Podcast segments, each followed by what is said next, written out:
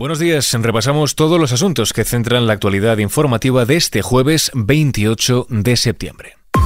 ISFM Noticias con Jorge Quiroga. Comenzamos en clave política tras la fallida investidura del líder popular Alberto Núñez Feijóo, que no ha alcanzado este miércoles la mayoría absoluta en el Congreso para ser elegido presidente. Se abre un paréntesis que culmina mañana con una segunda votación.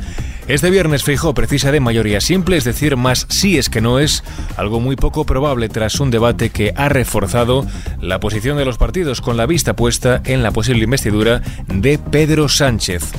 Sobre el candidato socialista y su silencio en este debate, volvió a pronunciarse ayer Núñez Feijó. Ha preferido escapar para no decir la verdad. La verdad sobre sus negociaciones, sobre las exigencias a las que está sometido, sobre su posición en la amnistía.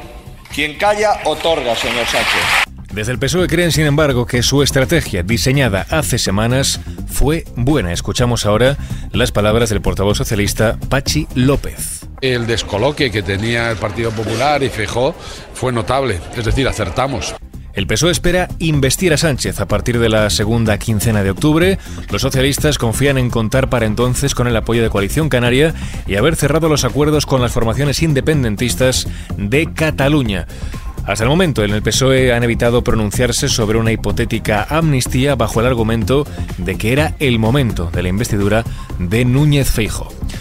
Al hilo de este asunto, el 19% de los votantes del PSOE investiría a Feijo tras el debate. Así lo revela una encuesta que publica este jueves el diario El Mundo en colaboración con Sigma 2.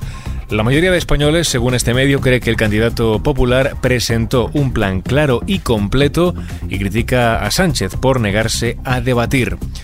Mientras el máximo responsable de Esquerra, Uriol Junqueras, ha citado este jueves a los diputados y senadores en el Congreso para mantener una reunión de trabajo. La última vez que Junqueras, recordemos, estuvo en el Congreso fue en el debate de la reforma del reglamento para permitir el uso de las lenguas cooficiales en la Cámara Baja.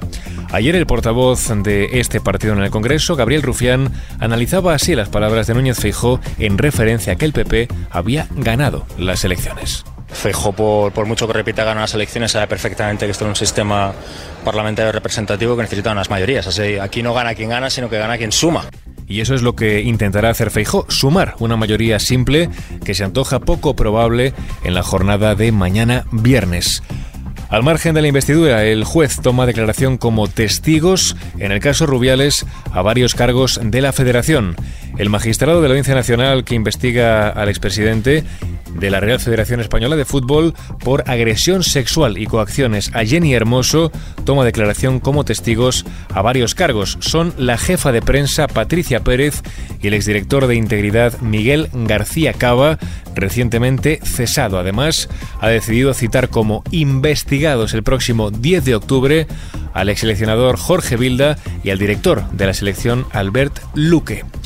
Seguimos con otras cuestiones. El Instituto Nacional de Estadística publica hoy el dato adelantado del índice de precios de consumo, el IPC, de septiembre. En agosto, la inflación interanual repuntó al 2,6% por el encarecimiento de los carburantes. Seguimos con otras cuestiones. La ampliación de la Unión Europea y los fondos de cohesión centrarán la cumbre de ministros en Murcia. Tras la recepción de los dirigentes europeos en el ayuntamiento este miércoles por la tarde, el alcalde murciano José Ballesta ha informado de que estos encuentros servirán de preparatorio para la reunión informal de jefes de Estado y Gobierno que tendrá lugar en Granada del 4 al 6 de octubre de este año. Y terminamos este podcast con la previsión del tiempo. Para este jueves se esperan cielos poco nubosos, salvo al oeste de Galicia, donde están previstas lluvias débiles, al igual que en Canarias. Las temperaturas se mantienen sin apenas cambios respecto a la jornada de ayer.